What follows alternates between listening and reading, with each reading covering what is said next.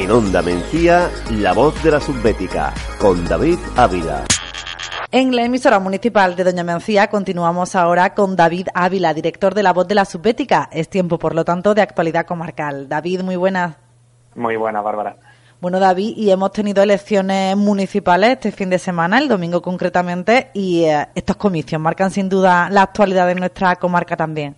Pues sí, va a ser mm, prácticamente lo que va a acaparar también mm, pues toda la sesión, no prácticamente toda la sesión, porque sí que es verdad que hay mucho que analizar en vista de pues los resultados no obtenidos eh, pues, en, los 14 pueblos de la subética, en, como bien dicen, en las elecciones del pasado domingo. Y vamos a empezar por, bueno, pues más que mm, soltar todos los resultados que ya prácticamente se sabe, vamos a hacer más o menos un poco un análisis de lo que ha ocurrido y vamos a empezar pues diciendo que mm, en vista de los resultados, pues mm, solo tres de los 14 municipios de, los, de la subbética van a cambiar de, signo político, ¿no? Tras los resultados del pasado domingo.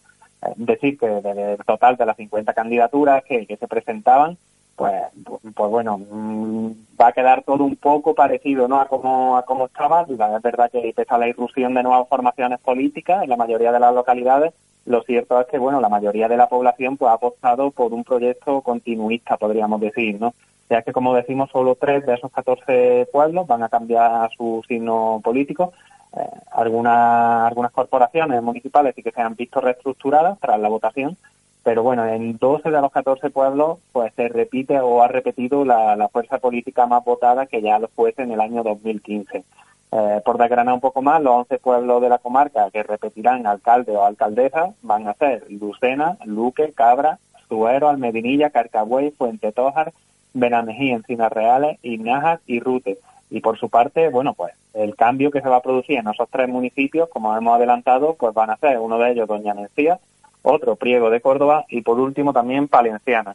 En, Doña Mencía, pues Izquierda Unida no pasa a ser la fuerza más votada en detrimento en este caso del Partido Socialista que ha estado al frente del ayuntamiento durante los últimos ocho años, por lo cual será Salvador Cubero el que se convertirá pues a partir del próximo 15 de junio ¿no?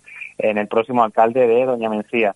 En el caso de Priego de Córdoba, el Partido Popular ha sido la, fuerza más votada, como ya lo fuese en el año 2015.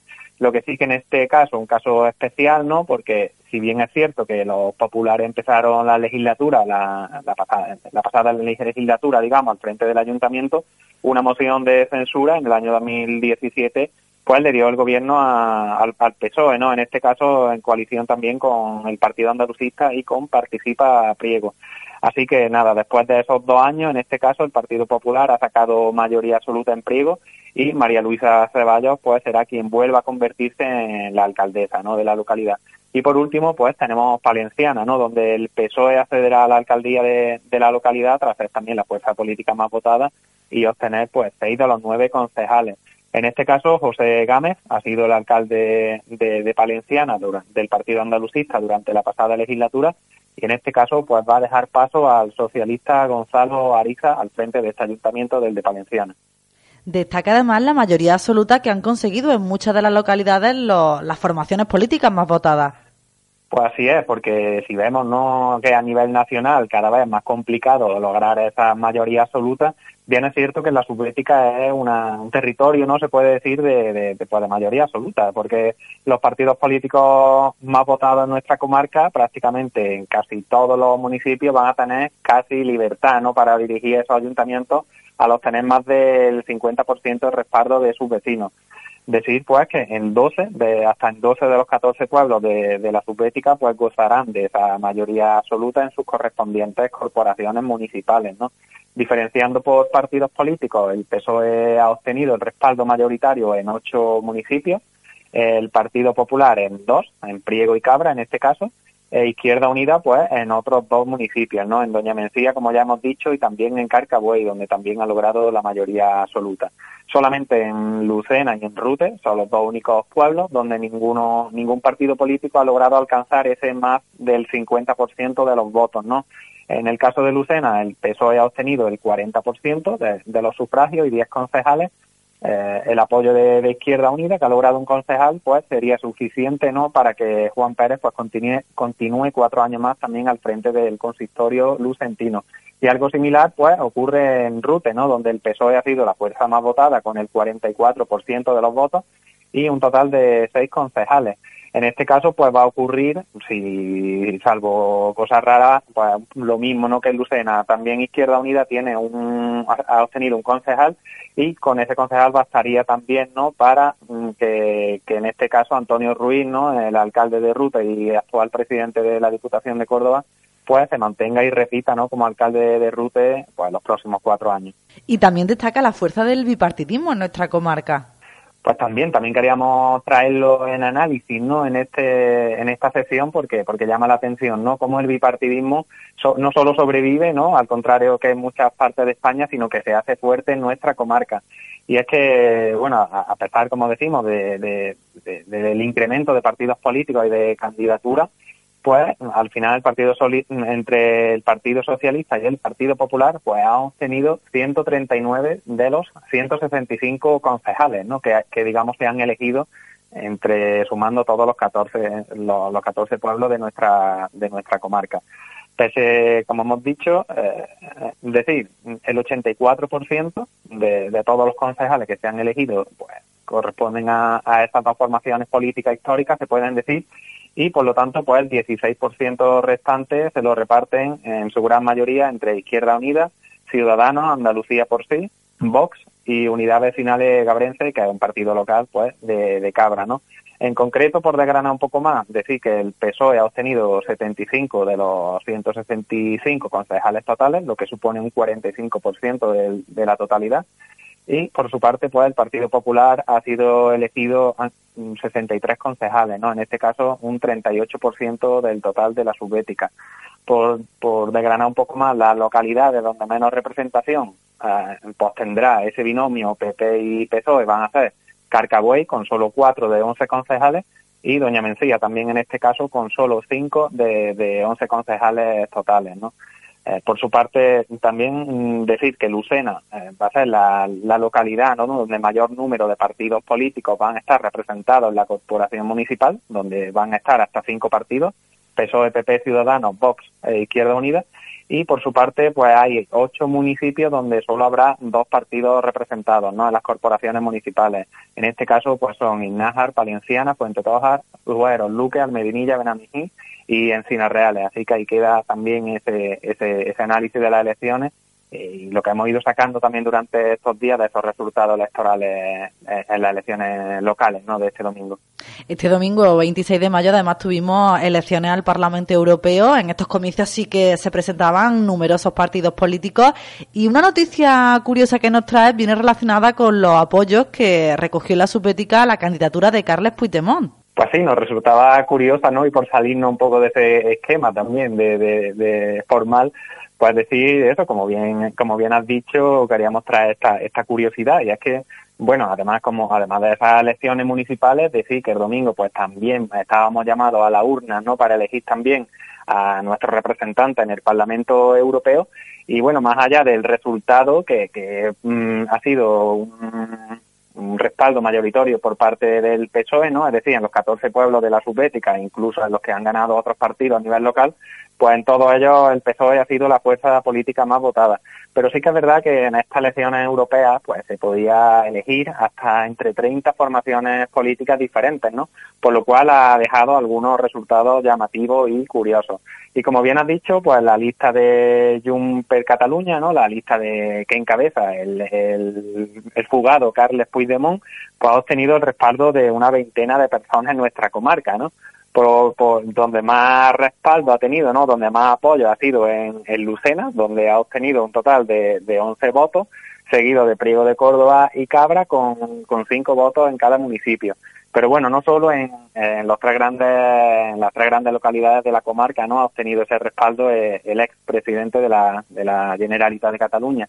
Pues también, por ejemplo, en, en Luque, en Carcabuey y en Almedinilla, en esas tres localidades, también ha, ha, obtenido uno, un apoyo en cada una de ellas, por lo cual han sido un total de, de 24 los votos, los 24 votos repartidos entre seis municipios, pues los que ha obtenido no Carles Puigdemont en nuestra comarca. Así que queríamos mostrar esa noticia también llamativa. Y em, David, dejamos las elecciones y vamos a hablar de otras iniciativas que se están desarrollando en los municipios de nuestra comarca. Hoy nos traes más información sobre Enigma Priego de Córdoba. Cuéntanos. Pues sí, lo queríamos traer porque es uno, bueno, una experiencia turística interactiva donde el casco histórico de Priego pues se va a convertir en el propio terreno de juego, ¿no?